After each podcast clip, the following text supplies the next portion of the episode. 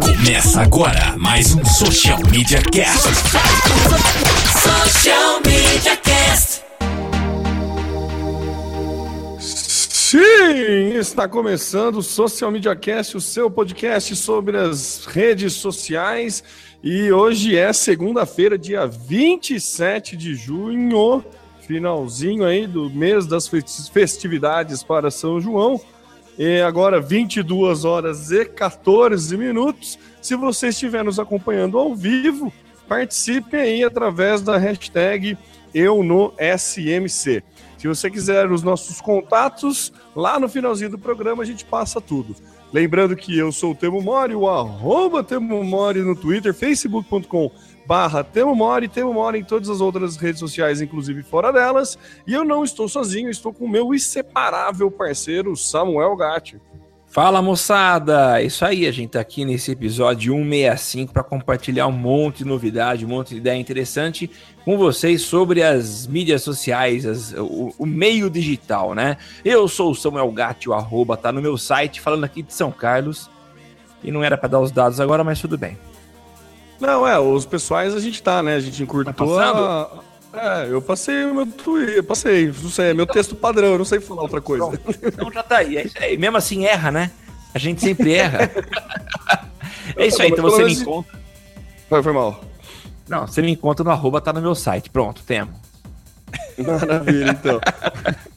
A gente vai, ainda vai aceitar. Já encurtou mais, já recebemos até elogios então. Né, dessa nossa introdução mais curta, né? É, é, foi. Você vê como você faz o podcast ficar melhor, né? Você mandando a sua mensagem, você participando, né? Nos dando feedback, a gente faz de tudo para atendê-los, inclusive diminuir a entrada do podcast. É, foi uma das atitudes que a gente tomou a, a partir do feedback de vocês, né? É, é claro mesmo. que é, acabei enrolando um pouco mais, mas já indo para a pauta, vamos lá, o Samuca. Parece que o Facebook Canvas agora é liberado para conteúdo orgânico também? Pois é, tema. Em fevereiro, o Facebook ele liberou esse novo formato de anúncio, né? Aliás, um formato muito interessante, que é uma, uma navegação muito diferente, você consegue entrar em conteúdos interessantes, uma, uma, uma, forma diferente de você consumir esse formato, e no Brasil, como sempre, fazendo muito sucesso, né? É, segundo dados aqui divulgados pela Ed News, foram 864 mil horas usando Canvas, e o Brasil foi o segundo país que mais consumiu conteúdo nesse modelo, né? Mas a ideia inicial, se no primeiro momento estava restrita a anúncios, quer dizer, para você poder fazer uso dessa nova interface, você precisava colocar grana, o Facebook anunciou que vai liberar para é, orgânicos. Então, vai passar a ser uma postagem orgânica e não necessita, necessitará de grana para impulsionar. Eu achei interessante, uma plataforma muito legal para você criar esse conteúdo. Eu acho que é uma novidade que muita gente estava esperando, né? Então é o Canvas liberado para todo mundo. Se você não conhece a ferramenta, vale a pena dar uma olhada. Você pode começar a entender e conhecer a partir do post, do link que a gente está colocando no, no, no, nas, nas, notas desse cast, né? Vale a pena você conhecer e já começar a criar. Se você não tem ainda, você pode acessar direto lá pelo pelo, pelo, pelo. Como é que chama a plataforma do Face mesmo? Power Editor, não. O Power Editor, você pode partir por lá, ou você pode entrar direto no Canvas, preencher um formulário e solicitar o teu acesso para a criação de conteúdo no Canvas. Então essa é a novidade que eu achei muito legal. O que, que você achou, Temão?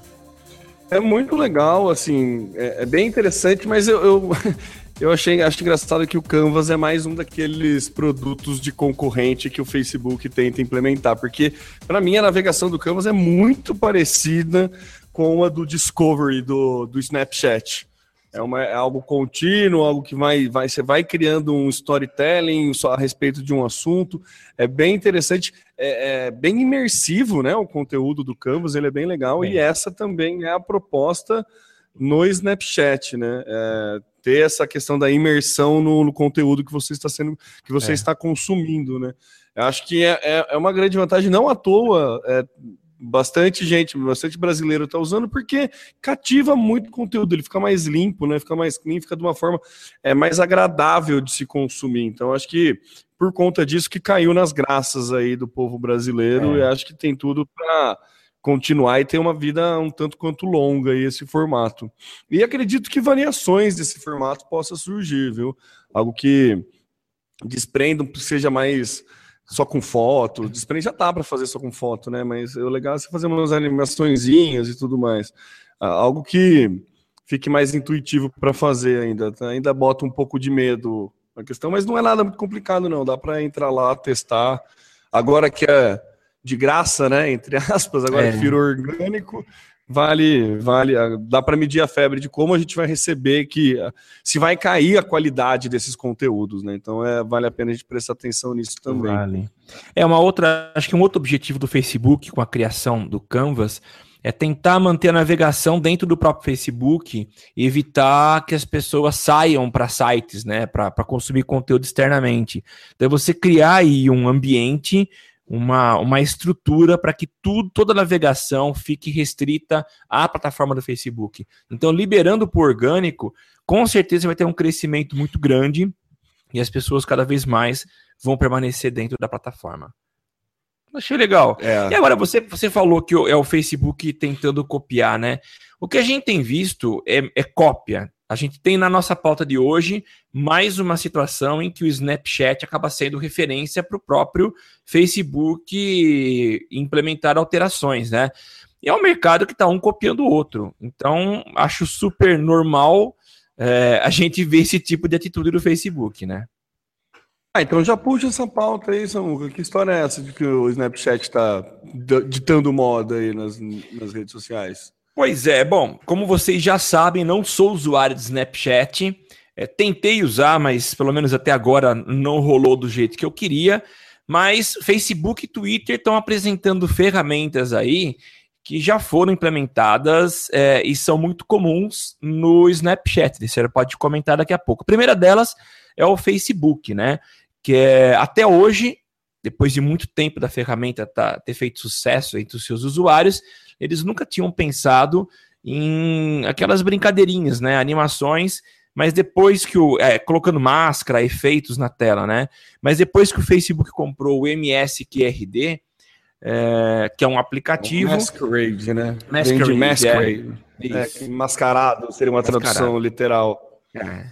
é. ele já está implementando a possibilidade de você fazer uso é, dessa ferramenta no, no Facebook. Para que é, são os filtros, né? É um é um concorrente no, no Snapchat na questão daqueles filtros que você coloca.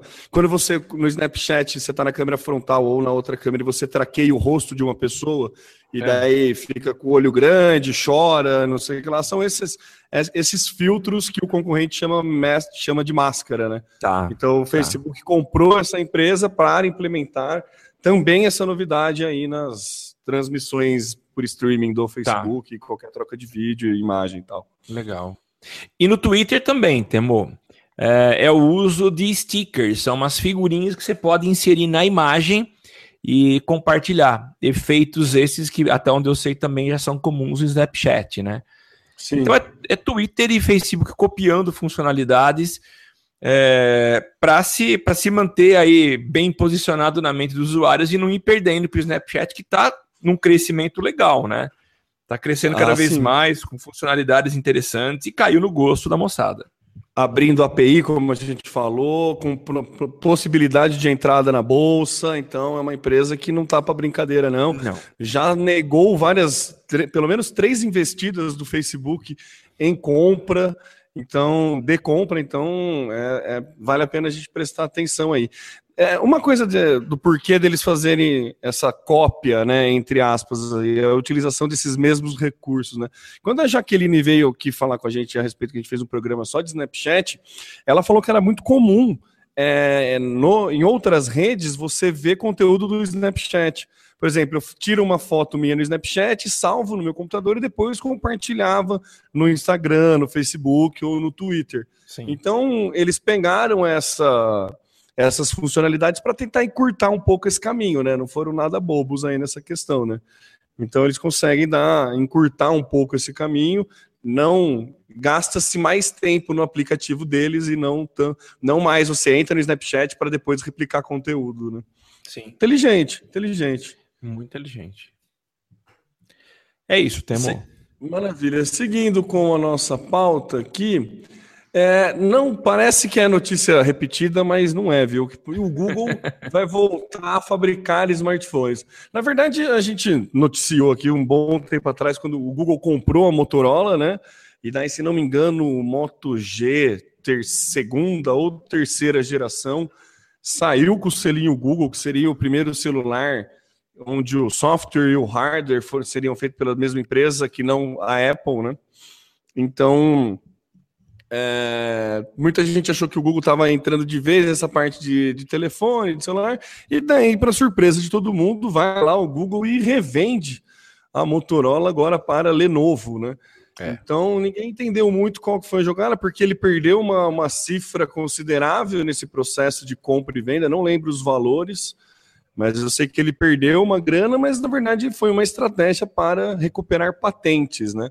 ele, ele é, comprou algumas patentes, né? Então, agora de vez aparecem rumores aí de que o Google está planejando fabricar efetivamente o smartphone dele, né? A grande treta dele fazer esse tipo de coisa é ele concorrer com ele mesmo, né? Porque ele não pode quebrar parceria com outras fabricantes de celulares, né? Ele não é, ele está concorrendo com outros fabricantes que são clientes deles, né? No caso de LG, mesmo. Samsung, esse tipo de coisa, então ele corre é, um risco aí, principalmente porque com certeza o grande atrativo de um celular efetivamente do Google, além de ter a, toda todo o brand, toda a marca, toda o conceito do Google por trás, né? É que com certeza as atualizações vão sair primeiro para esses celulares, né? As atualizações do sistema operacional vão sair primeiro. A gente tem muito problema de que varia de, de, de empresa para empresa de celular, é. de LG para Samsung, para Lenovo, para Asus, que essa questão da atualização do Android, ela não tem uma data definida, cada empresa faz a hora que consegue, quando faz. Então, o Google produzir um é, criar um smartphone seria muito vantajoso para os usuários de Android por essa questão, mas fica esse pé atrás aí de como ele vai trabalhar é, essa política de boa vizinhança com os parceiros, né? Uma notícia que ajuda foi o fim do Windows Phone, né? então não tem, não vai ter muita opção, a não ser que a que a Samsung ou LG queiram criar um terceiro sistema operacional, coisa que eu acho que não é muito interesse, interesse delas, né? Mas é um, um sustinho aí que essas. É, eu estou falando Samsung e LG porque são as duas que eu lembro mais de cara, mas tem outras também, mas tem as chinesas e tudo mais. Então acho que deve deve deve estar tá rolando um, uma certa inquietude pelos lados dessas empresas. O que, que você acha, Samuca? Eu acho que rola, principalmente sabendo o tamanho do Google. Google que é conhecido pelo software, mas que tem investido em hardware. A gente vê muito as notícias sobre testes em carros autônomos. Ele já transitou é, por algum tempo na produção de, de, de hardware. Se eu não me engano, o primeiro celular fabricado pelo Google foi o Nexus, há muito tempo, mas não decolou. E agora, vindo com essa, com, com essa entrega de, de celular produzido pelo Google, e conforme você falou, é um modelo adotado pela Apple há muito tempo, da tal arquitetura fechada, então eles produzem o hardware deles, é aquela coisa fechada mesmo, e tem um software é, autoral, proprietário, rodando no sistema operacional. A grande vantagem, e isso eu digo como usuário de iPhone e de iOS, é a velocidade de, de, de troca de sistema operacional, de atualização do sistema operacional. Quer dizer, está sendo anunciado, eles anunciaram a data, todos os usuários fazem atualização é, no mesmo dia, se quiserem. E há estatísticas que mostram que o, o, o, índice de atualização é muito alto. Tipo, em 10 dias de disponibilidade da nova versão, 70%, eu não lembro exatamente qual número, mas 70% dos usuários já estão com o sistema operacional atualizado.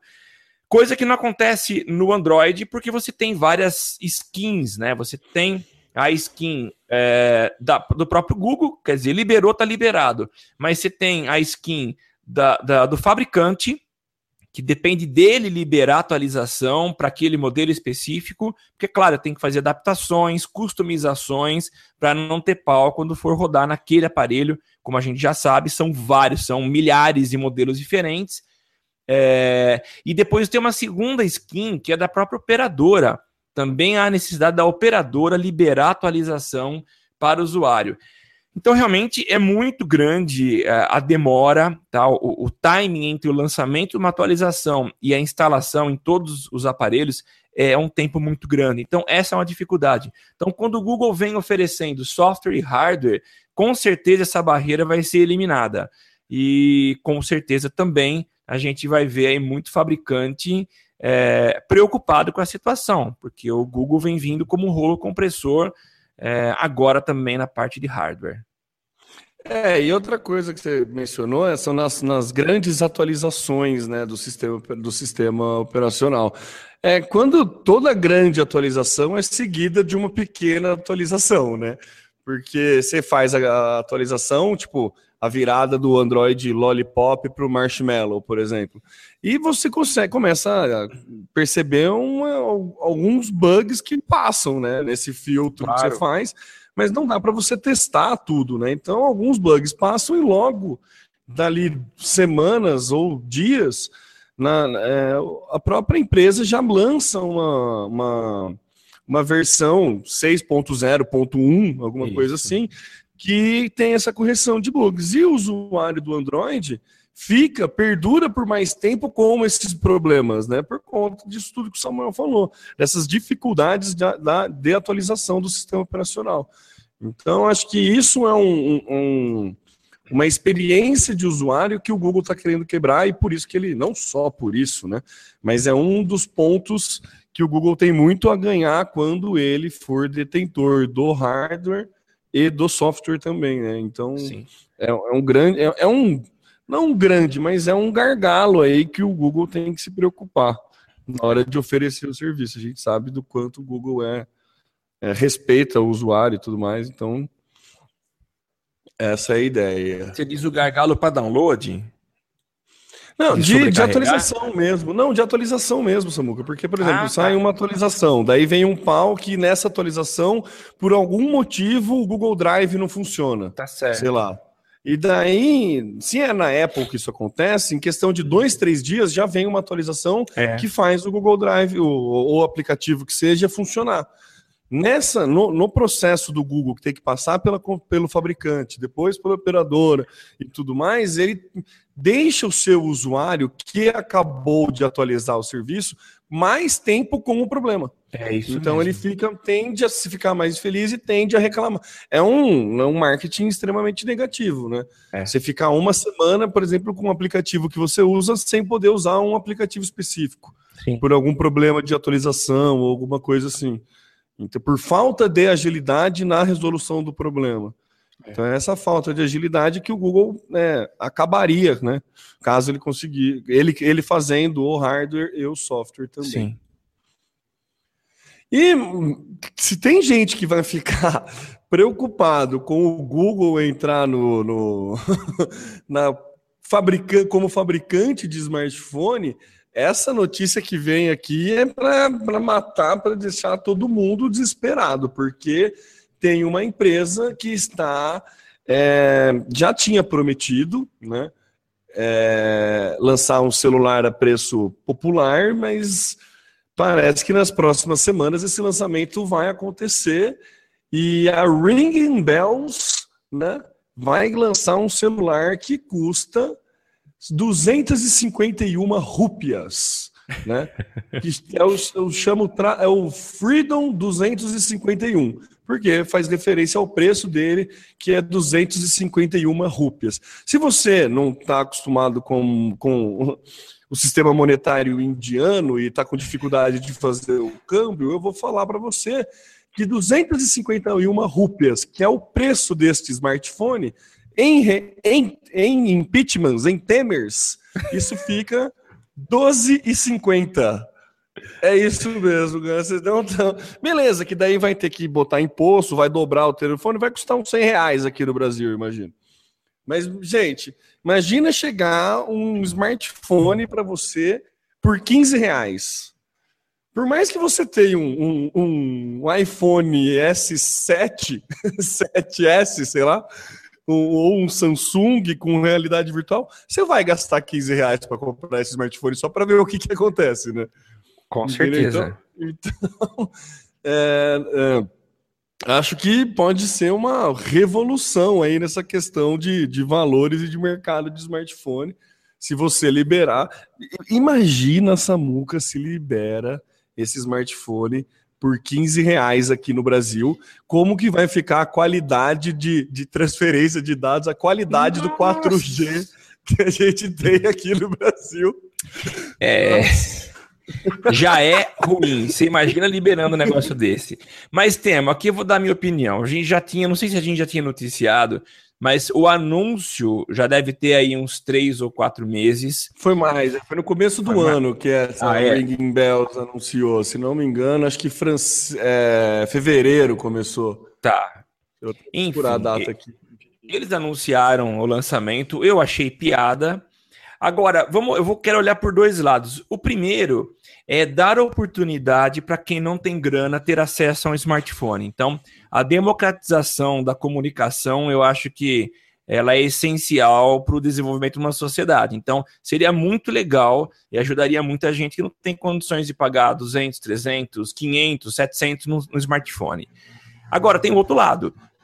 Precisa ser avaliada a qualidade desse smartphone para você produzir por 12,50, no mínimo, para você vender por 12,50, 12 reais e 50 centavos, no mínimo tem trabalho escravo envolvido aí.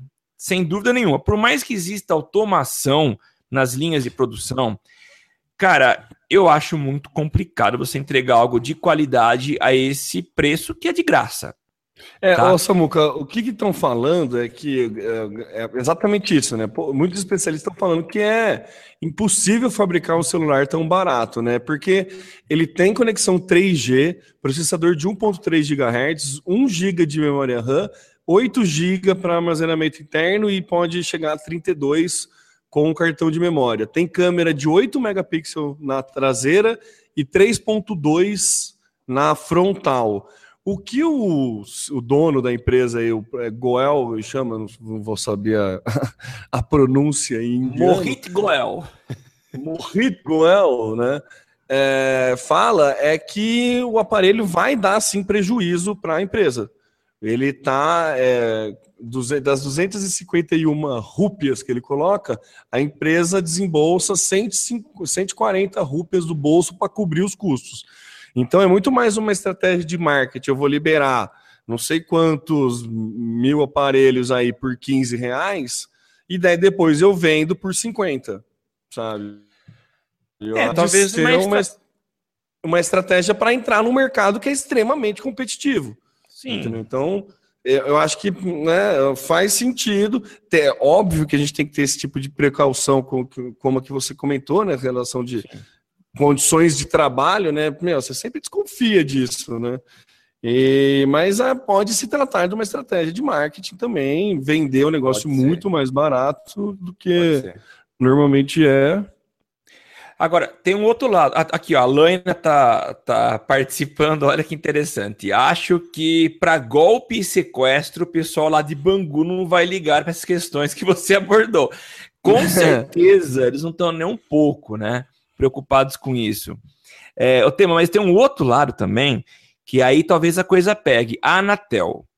A Anatel, pelo que a gente tem percebido, ela não está muito preocupada. Não sei se a gente vai ser é, punido depois dessa minha fala, mas eu vou falar, tá? Aqui é podcast de verdade. Pelo que a gente tem acompanhado, a Anatel não está muito preocupada com os consumidores, não. Ultimamente, ela tem feito muito mais o jogo das teles do que dos consumidores. Vide a questão da banda larga, da limitação de banda larga. A culpa, segundo a Anatel, ou o presidente da Anatel, era dos jogadores, tá? de quem jogava online. Então, eu acho que dificilmente é, a Anatel não vai fazer interferência para não aprovação desse smartphone.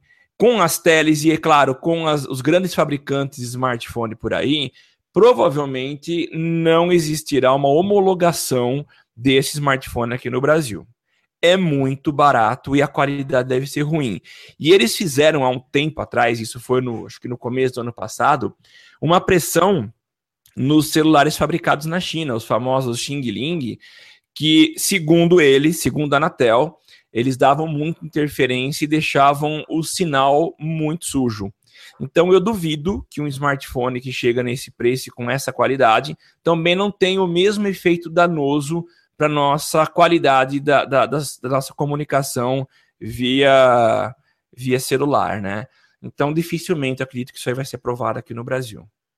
Mas é, enfim, é, não sou um especialista em, em tele. Eu também, é, é, também acho que não. Eu acho difícil chegar numa prateleira por, é, a esse preço aqui no Brasil, sabe? De 12,50. É. Eu não acho que isso vai, vai ser realidade para muitos brasileiros. Eu acho que dificilmente será realidade para um brasileiro.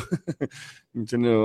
Então, mas assim, vira um importado, ver como é que é, se ganha muito mercado, se a empresa consegue descolar é, decolar, um, pega um grande market share na Ásia e vai ganhando mercado e aí consegue chegar para cá com um celular que não custa 12 reais, mas que custe mais 200. Já é uma, uma disruptura de mercado um tanto quanto interessante, Muito, né? Claro. Então vale a pena a gente prestar atenção aí nessa ringing bells que está surgindo aí. Mas mesmo assim, né, Temo, que ele chegue no Brasil num preço 10, 20 vezes mais caro, e que é muito normal, você falou aí de 200 reais, você teria quase 20 reais o preço dele. Mas mesmo 20 assim. 20 vezes o preço dele, né? É. Mesmo assim, considerando o preço dele de fabricação e quanto ele vai chegar aqui no Brasil sem contar os impostos, ele é um smartphone de baixíssimo custo. Então, consequentemente, sim, sim. talvez uma baixa qualidade. Então, eu não sei, eu acho muito difícil ser aprovado. A Anatel é muito rigorosa. E aí, com pressão de, de, de das grandes, ah, que nem acontece aqui, Manaus, né? ah, eu acho difícil. É, vamos ver o que acontece, né? Vamos ver. Seguindo com a nossa pauta, parece que pagamentos via aplicativo está ganhando mais opções aí, Samuca?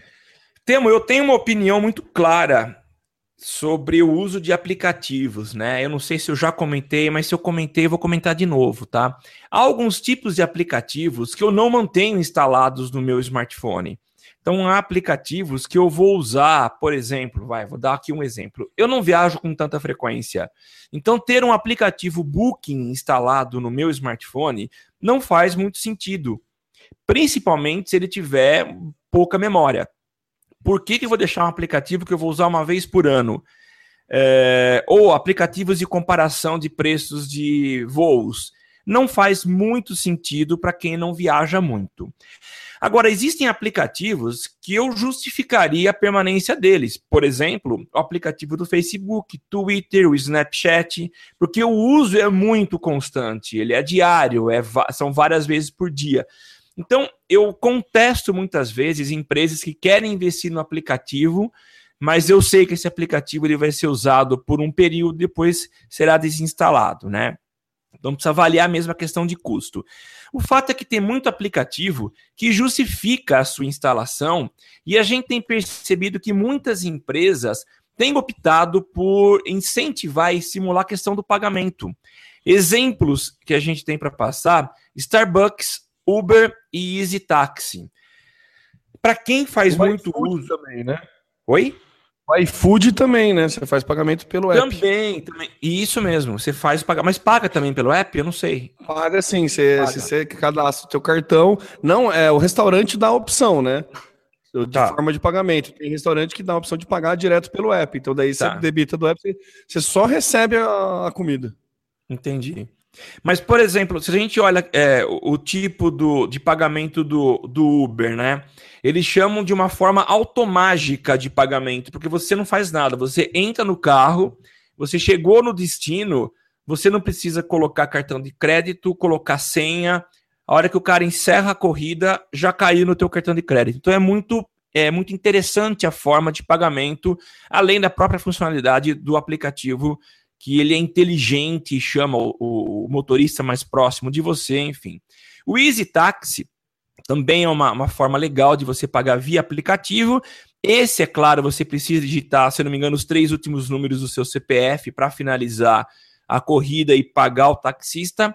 Agora, a Starbucks está inovando nessa forma do uso de aplicativo, principalmente pela cultura americana. Lá eles consomem muito café, muita bebida, e isso diariamente com uma frequência muito grande, né? E aí eles desenvolveram um aplicativo baseado em geolocalização. Então, para otimizar o tempo em que o, o consumidor americano para numa fila para pegar o café e pagar, tudo vai ser feito via aplicativo com uma recarga. Você vai comprar créditos e esses créditos estarão no teu aplicativo. A hora que você sai do, do teu escritório em direção a uma Starbucks, pela geolocalização, ele está percebendo que você está se dirigindo a Starbucks. E ele já vai preparar a tua bebida e chegando lá o teu tempo de espera vai ser pequeno e você não vai precisar pagar aquilo, já será descontado do seu smartphone. E também esse tipo de pagamento tem sido cada vez mais é, pensado e utilizado nos Estados Unidos e já está chegando no Brasil, que são os tais NFC, o Google Pay o Apple Pay. E não vai demorar muito para que isso realmente esteja de forma bem difundida aqui no Brasil. Que você não vai mais precisar sair de casa com a carteira. Eu sempre comento isso, né? Eu saio de casa com a carteira, eu em algumas vezes até corro risco de continuar minha, minha, a minha, meu destino, né, sem a carteira, mas algo que eu não deixo para trás é o smartphone, porque ele tem muita funcionalidade, inclusive de pagamento. Algumas cidades, eu sei que aqui no interior de São Paulo tem várias que tem a mesma empresa de área azul ou de zona azul, depende da cidade, cujo pagamento você pode fazer no parquímetro, onde você estaciona o carro. Em algumas cidades é com cartela ainda, né? Você preenche uma cartela, põe a, a, a placa do carro. Mas aqui em São Carlos e em muitas é. cidades funciona por parquímetro. Fala, Temo. Para quem é de outros estados, não sei se chama isso também, mas é aquele estacionamento rotativo, sabe? Que você põe o carro e daí você tem que ficar, você paga um real para ficar meia hora. É, é, não sei como é que chama em outros estados, mas enfim, aqui no interior a gente chama de área azul, né? Então, enfim, é. só para é, esclarecer aí, Samuca, pode continuar. É, e daí mas... tem aplicativo na área azul que você paga, né? É isso? É, é só para continuar nessa tua explicação, se você olhar filmes americanos, eles têm o parquímetro, que você põe uma moeda e você pode estacionar ah, lá. Verdade. É mais ou menos a mesma coisa. Então, aqui você põe moedas e você tem. Ele, ele imprime um, com aquela, aquela, aquele papel térmico um ticket que você põe no teu carro e está liberado para estacionar lá por meia hora, uma hora, enfim. Mas tem um aplicativo. Então é muito legal, porque eu não preciso mais de uma chuva ter que sair do meu carro para tirar, gerar o ticket, tomar chuva, voltar para o carro, colocar o ticket para daí sair.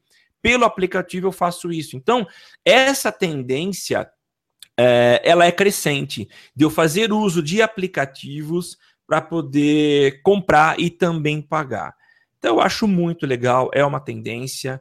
É, só para finalizar e te passar, te passar a palavra, Temo, eu ouvi outro dia uma referência muito interessante de empresas que começam a se preocupar é, em é, introduzir nos seus aplicativos e delivery as APIs de empresas que fornecem informações sobre clima.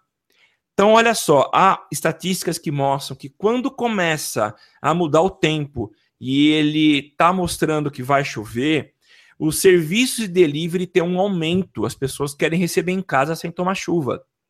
Então é aí que é o grande papel de você integrar essa API. Se por acaso uh, o sistema de informação de clima apontar que haverá chuva daqui uma hora, ele pode começar a transformar uh, a criar ações de, de, de marketing digital, criar anúncios e já propor, entregar isso para as pessoas dizendo: daqui a pouco vai chover. Você não quer fazer teu pedido de pizza? Faça pelo aplicativo. Então, cara, tá tudo cada vez mais integrado e numa pegada muito legal. Eu me animo muito com isso. Ah, eu também, eu também, Samuca. Acho que é bem futuro aí da, a gente não utilizar mais carteira, nem para ligar carro, nem para entrar em casa. Acho que as, o celular vai, vai substituir, inclusive, as chaves né, que a gente o, carrega no bolso hoje em dia. E para pagamento é genial, né? Você não precisar ter mais dinheiro, espécie mesmo, todo lugar aceitar. O NFC tem também, você comentou da Apple Pay e do, do Google. Acho que a Samsung também está criando aí, está vindo para o Brasil logo, logo, já está saindo Samsung Pay, que você cadastra seu cartão e daí as maquininhas você paga por NFC. Então é bem legal isso, acho que é um é, é uma necessidade que está bem latente aí para quem, tá, quem consome, né? Para os consumidores em geral. Então acho que tem, tem, tem muita demanda, tem muito mercado para isso, por isso que, que avalia. Esses aplicativos aí de é, que você paga a conta pelo aplicativo, cara, eu, eu quanto menos eu precisar mexer com dinheiro, para mim melhor. Sabe? Eu, eu ainda não entendo, ó, e aí vai uma dica aí para quem tem balada, para quem atende balada e tudo mais. Eu sei que ideia é mato, né? Vale quem faz alguma coisa com a ideia, então não tem problema de compartilhar. Eu não sei como que não deve existir, não é possível. Que não tem nenhuma balada que tenha a tua comanda no num aplicativo, sabe? Que você consiga ir marcando o que você vai consumindo, confere o que você vai consumir, o que você consumiu e depois paga o que você consumiu é através do, do, de um aplicativo, sabe? Eu acho que meu, ia ser uma facilidade, assim, seria ter fila para entrar, não ia ter fila para sair. Nossa, ia ser uma facilidade gigantesca, agilizar muito o processo. Não ia ter reclamação de, ah, tá marcado coisa que eu não consumi. Você ia resolver um tanto de problema que não sei, deve, deve existir, né? Eu tô falando, mas já deve existir. Enfim, então, assim, é, são facilidades que a gente tem que pensar, né? Que, se, que, acabam justificando ou não a criação de um aplicativo para determinada empresa, né, Samuca? É isso que você falou no começo. Você abriu a pauta falando isso. Porque tem muita gente que entra assim, não, preciso lançar um aplicativo da minha marca. Preciso, e daí, beleza, o aplicativo faz sucesso por um mês e depois ninguém usa o aplicativo, sabe? Porque é. não tem retenção, né? Essa questão do pagamento é um dos fatores que ajudam na retenção do, do usuário, né? Então, acho Isso. que é muito válido mesmo. Acho que não e... tem muito para onde fugir, não. Não. E ó, só para encerrar minha fala, já falei demais. Eu, eu, não, eu acho que é questão de marketing. Os caras querem se posicionar, é, apresentar a marca como é, líder na questão de pagamento, né? Mas a Visa tá com uma ação agora para a Copa que é uma pulseira. Então, 15 atletas vão fazer uso dessa pulseira então você não precisa sair com carteira de casa, você encosta a pulseira nos, nos pontos de venda de comida, de roupa da Vila Olímpica e você vai fazer o pagamento. Tudo bem que é para mostrar um conceito, mas esse tipo de pulseira já existe na Europa e Estados Unidos. Mas, cara, eu acho que o celular, o smartphone, ele é tão parte do nosso corpo e que eu não considero um peso a mais. Agora, uma pulseira, eu já considero um peso a mais. Eu nunca usaria uma pulseira só para pagar conta. Eu acho o negócio tão tão capitalista. É, de... é, mas depende, né? Se você vai em um num festival de música, sei lá, que é mó difícil para você ficar pagando, passando cartão, e você tem essa resolve. Entendeu? O festival oferecer uma em alguns casos acho que até, até, até fica viável, né? Mas eu concordo, eu não, não, não vejo necessidade de criar uma pulseira uma vez que você tem o smartphone, né? Sim. Não sei. Acho que. É porque é, de passar mais segurança, né? Talvez. É, não sei. Não sei. Eu não sei. É, também. O termo, só para gente. Verdade, eles... é, para falar. Não, só para gente, antes de sair da pauta, tem um aplicativo para pagamento de conta de balada, chama Snapin. Então já existe isso, eu não sei exatamente o funcionamento, mas são desenvolvedores brasileiros, eles que criaram e já tem uma parceria com Mastercard, Credit Card, Diners e American Express. Então já tem. Ah, Funcionamento legal. eu não sei. Legal. Podia né, entrar mandar um um, um, um e-mail para a galera, é, um contato. Legal. Mandar um e-mail. Maravilha, Samuca. Seguindo com a nossa pauta. YouTube e Facebook começam a bloquear vídeos de grupos extremistas? Pois é, Temo. Esse é um tema delicado, só que não. Vamos explicar, né? Uh, a gente tem visto aí, e sinceramente é algo que cada vez me causa um mal-estar quando eu vejo nas redes sociais, na, na, na televisão e nas redes sociais também, Uh, aqueles terroristas de Estado Islâmico e outros grupos aí radicais, né, que é, matam pessoas, é, decapitam pessoas na frente das câmeras e com, uma, com mega produções, são sempre muito bem feitas, com efeitos especiais, com câmeras de altíssima qualidade captando essas informações, né? Além disso, eles têm destruído patrimônios culturais é, arqueológicos de, de milhares de anos em instantes, né? Então, esse tipo de, de, de imagem realmente deixa a gente muito chateado, saber que seres humanos cometem esse tipo de atrocidade, né? Tudo bem, a questão desses, dessas obras de arte são terríveis, mas muito mais terríveis são esses assassinatos que eles cometem em busca de um ideal que eles têm, né? E aí, o Facebook e o YouTube, estão começando a, a, remover os vídeos publicados por esses terroristas, que têm utilizado as redes sociais já há um bom tempo.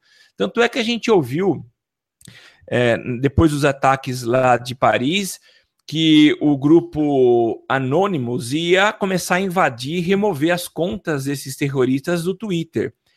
Não deu muito certo, eles não conseguiram, mas o fato é que eles têm usado essas plataformas digitais para propagação da ideologia deles, para promover palestras de estímulo incentivo, até captação de, de pessoas para participarem desses grupos e também para promover esses vídeos. Então, o Facebook e YouTube é, começaram agora a remover e a criar um sistema inteligente que vai memorizando o, os vídeos que já foram colocados, que foram banidos e proibindo isso de forma eletrônica, que eles sejam é, upados de novo.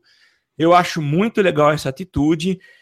Ela é complicada se a gente pensar que Facebook e YouTube brigam e lutam pela liberdade de expressão das pessoas, né? Agora, para isso tem um limite.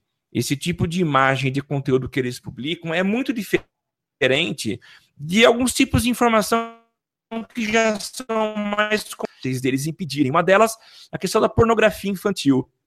Eu acho que há consenso de pessoas que pensam, pessoas é, que têm aí as suas é, faculdades mentais estabilizadas e equilibradas, é que não é algo que você deva permitir. Ou seja, deve ser banido sem entrar no mérito de que, ah, isso é, é o direito de expressão, eu quero. Não, de jeito nenhum, tem que se banir isso. Outra coisa, que está muito mais a questão legal, é a de copyright, ou de português copyright, né?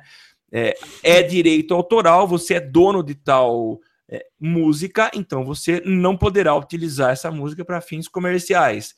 Então, mas eu achei uma atitude muito legal do Facebook e do YouTube de é, participar de alguma forma, cortando alguma forma de comunicação desses grupos radicais que infelizmente têm dominado a Europa e, e enfim, tem acabado aí com, com vida de muitas pessoas. O que, que você acha, é. Temo? Estão implantando, faz uso dessa plataforma para implantar medo, né, Samuca? É, a questão é essa. É. Eles falaram que estão invadindo a Europa, não, né? Já vieram aí para Estados Unidos, a gente já teve o massacre lá em Orlando que é relacionado a esse tipo de grupo extremista. E assim, é, tá certíssimo. Não tem. Samuca, a primeira definição de liberdade que eu tenho foi da minha mãe falando que a tua liberdade termina onde começa a do outro. Se o que você está fazendo é, atrapalha a liberdade de outra pessoa, você não tem essa liberdade.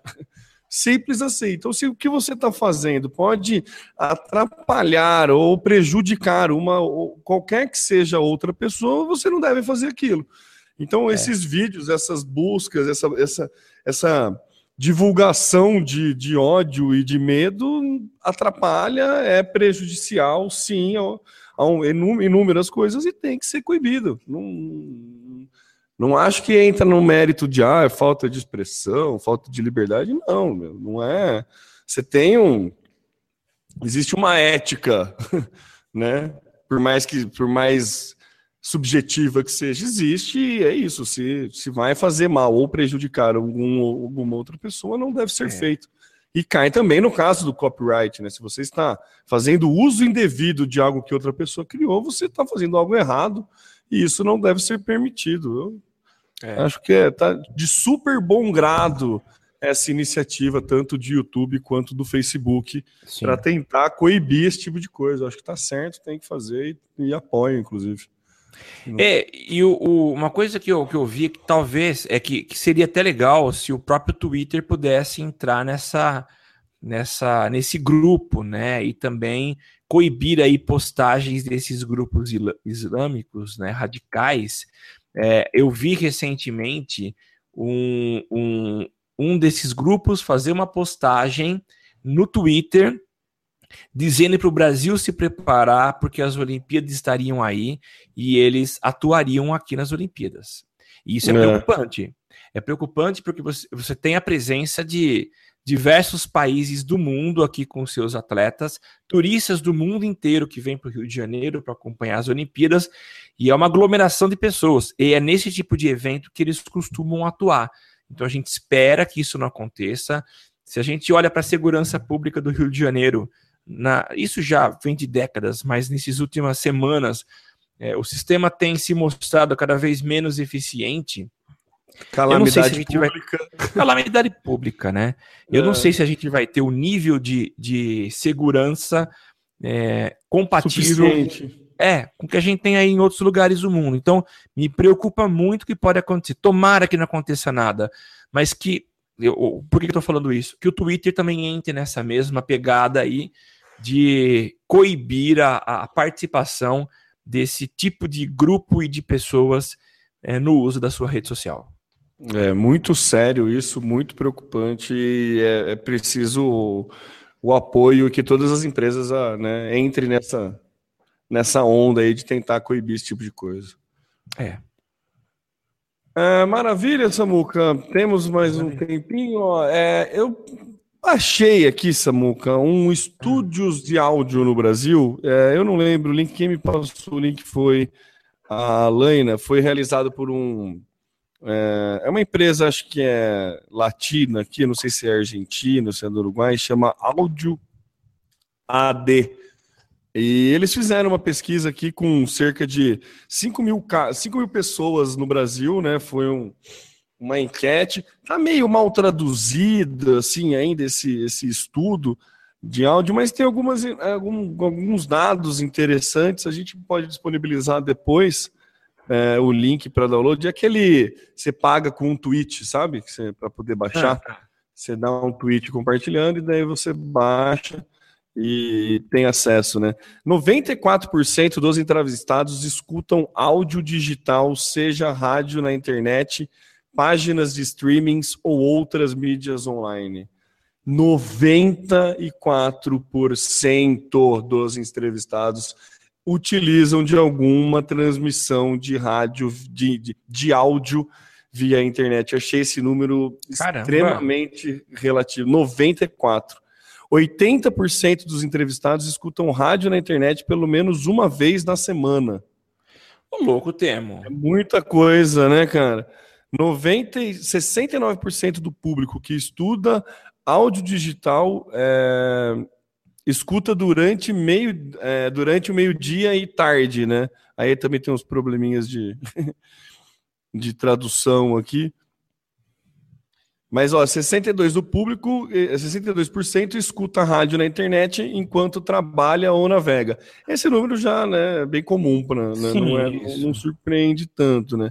52% escuta através de PC, 45% através de smartphones e 19% através de tablet o PC ainda é a principal ferramenta aí para uh, áudio, né? Trabalho de serviço de áudio. É que nisso a gente coloca todas as rádios, todos os é, é Spotify da vida, TuneIn e esse tipo de coisa. Então é normal o PC ganhar. O celular se aproxima e no celular a gente tem os podcasts, né? Então aí acho que tomara que logo mais ganhe. É, o smartphone vai passar tá, o PC, né? Por idade, 49% está entre 35 e 44 anos, 33% entre 18 e 34, então quase 50% está na faixa aí de 35, 44, é, 44 anos. E o ouvinte padrão escuta 10 horas e 45 minutos de áudio digital por semana. É Caramba. muita coisa, cara. É muita coisa. E daí tem, tem outros dados aqui, daí ele fala um pouco de quais são os top players de streaming online, né? Spotify em primeiro, em segundo vem o SoundCloud, me surpreendeu, o SoundCloud está na frente do Deezer nessa questão de distribuição de áudio, me surpreendeu Sim. mesmo. E daí tem os cinco produtos, serviços de interesse para o consumidor de áudio digital, que aí cai bastante na produção de podcast, né? 51% eletrônicos, celular, tablet, tecnologia e tudo mais, 39% moda e acessórios, 38% eletrodomésticos, 37% entrada para eventos, né, shows, teatro, cinema, e 36% passagens a respeito de avião, turismo, né? Imagino que seja. Então, legal aí, tem um estudo interessante, é o site que a gente viu, que eu vi, peguei esse estúdio, é audio.ad, acho que é isso, audio.ad. É, tem um lugar lá para você baixar. É, é uma empresa que vende anúncio para produtores de conteúdo de áudio, né? Então, é como se fosse um, um box para podcast, para produtores de conteúdo de áudio, alguma coisa assim. É um agregador aí de criadores de conteúdos em áudio que ele entrega, é, divulga, é, difunde publicidade através desses, desses criadores. Então, por isso que ele fez essa pesquisa, né, para ajudar a justificar a galera cada vez mais criar conteúdo em áudio e também é, investir nessa mídia, né? A gente sabe que é um problema, porque os gr grandes podcasts sobrevivem ainda de doações, né? Sim, é, isso mesmo. É, é, viagem isso, mas é engraçado isso, mas é verdade, né? Você vê, né? Chega no ponto do usuário ter tanto engajamento que ele paga por um serviço que é gratuito e então, nenhuma empresa pensa em investir. É Olha o poder mesmo. que o cara tem. O cara consegue mobilizar milha, mi, milhares de pessoas para pagar para ele, mas nenhuma empresa acha que se investir ali vai dar retorno. É, é isso Chega mesmo. Ser, é, é, irônico, né? Chega a é ser irônico. irônico isso. Né? Ainda tem muito que crescer a mídia digital aí de áudio, mas acho que está num caminho muito interessante, muito legal. E esse esse infográfico, esses, essa pesquisa que, que a gente teve acesso, é, vem muito a calhar nisso, hum, para quem trabalha com isso, quem, quem gosta de criar conteúdo em áudio. Acho que vale a pena dar uma conferida aí no áudio.ad. É, beleza. Algum comentário, Samuca? Não, Temo. É legal, interessante. Estou é, achando esse dado, esse primeiro dado que você deu aí da quantidade de pessoas que que tá usando, que consomem um tipo de conteúdo em áudio por semana, achei muito alto, cara. 94%, Samuca. 94%. É que assim, né, eles falam que eles entrevistaram 500, é, 5 mil casos. Mas assim, deve ser 5 mil casos de pessoas que têm conexão com a internet, né? Imagino que seja ou que tem smartphone. Deve ser isso, né? Você não pega numa amostragem, você não, tá, não deve estar tá contando nesse número é, pessoas que não têm acesso à internet, por exemplo. Não, sim. Não, mas eu pego, tudo bem que eu estou pegando aqui um universo muito pequeno, mas olhando pessoas ao meu redor que têm smartphone, é, eu conheço poucas pessoas que consomem rádio pelo smartphone. Nossa, e mas que ouve menos... música pelo smartphone, poucas? Não, não, não, não, não. rádio tudo bem, se pega um Spotify, um Deezer, um, um, um SoundCloud, tudo bem. Mas rádio não. Agora, não é todo mundo. Eu não sei, eu não sei. Precisaria analisar, aprofundar um pouco mais essa pesquisa, entender a metodologia para ver melhor. É que eu achei é, um dado muito grande, muito alto. É que eu, eu não sei se ele considera, por exemplo, o Spotify como um rádio, né? Entendeu? Não sei. Às vezes ele pode considerar, né? Tem... A gente sabe que, que dá para maquiar muitos, né, muitas conclusões através de números, né? Apesar de o número ser exato, a gente consegue, né? Sim. É, é uma empresa que vende anúncio para isso, então ele tem todo o interesse em mostrar que tem bastante, né, pessoa consumindo isso para ajudar no plano de negócio da empresa, né? Sim. Mas eu, ó, falar para você, ó, vou pegar o meu contato com pessoas jovens, que são o, é o time de futebol americano lá que eu estou jogando agora, é quase 100%. 100%. 100%. A galera escuta música, tem Spotify, é, tem no celular, tem 100%, certeza. Ah, legal. É, assim, numa amostragem pequena aí, 50 pessoas, vai, mas é, meu, é muito próximo do 100%. Tá. Enfim, Samuca, acho que tá bom, né? Tá... Chegamos aí no nosso horário. É... Não tem mais alguma, alguma consideração final aí? Não, Temão, só isso daí. Legal, foi bom. E Maravilha, então. Então, maravilha, meu amigo. Você quer acompanhar a gente? Você sabe que a gente está lá no www.socialmediacast.com.br, facebook.com.br socialmediacast e no Twitter, né, o socialmcast. Se você quiser ter este episódio na comodidade de seu smartphone, baixe na loja de aplicativos do seu aparelho um aplicativo de de podcast, procure por Social Media Cast e assine o nosso feed, que toda semana você recebe um episódio novo lá para você escutar no momento que você desejar. E se você quiser participar ao vivo, basta acompanhar a gente todas nas gravações lá no www.socialmediacast.com.br barra ao vivo, todas as segundas-feiras por volta das 22 horas e você participa através da hashtag Eu no SMC, assim como fez a nossa queridíssima Alaina Paisan, que está lá tweetando loucamente na hashtag Eu no SMC. É, respondendo a pergunta, um, um, questionamento que eu fiz de como chama a área azul em outros estados, Samuca, a Alaina respondeu aqui para mim, deixa eu achar a resposta agora que obviamente eu me perdi, mas é... Depende, ó. Se for oficial, é rotativo. E se for genérico, é flanelinha. É. Legal, é, viu? Maravilha. O flanelinha ainda não deve estar aceitando um aplicativo de pagamento, pelo menos não, até né? onde eu sei. Né? é isso. Valeu aí, Alaina, pela participação. Arroba Alaina Paisan, falando loucamente lá no Twitter. Muito obrigado.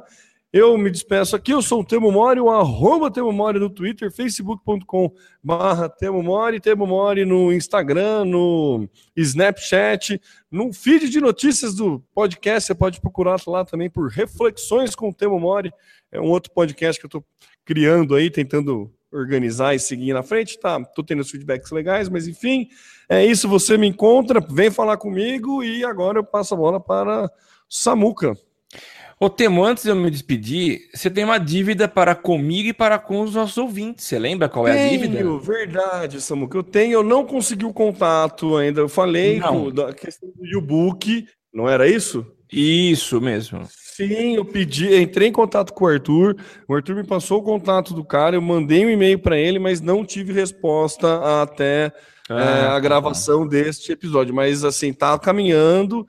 Eu pedi lá, o, conforme falei no podcast anterior, eu pedi sim, pelo menos um trial de 30 dias e não 7, como é dado. É, então, aguenta aí que eu estou esperando a resposta. Legal. Gente, eu sou o Samuel Gatti, o arroba tá no meu site, facebook.com barra tá no meu site falando aqui de São Carlos, interior de São Paulo, a capital da tecnologia. E eu vejo vocês na semana que vem. Tchau, tchau. Valeu, meus amigos, e até semana que vem.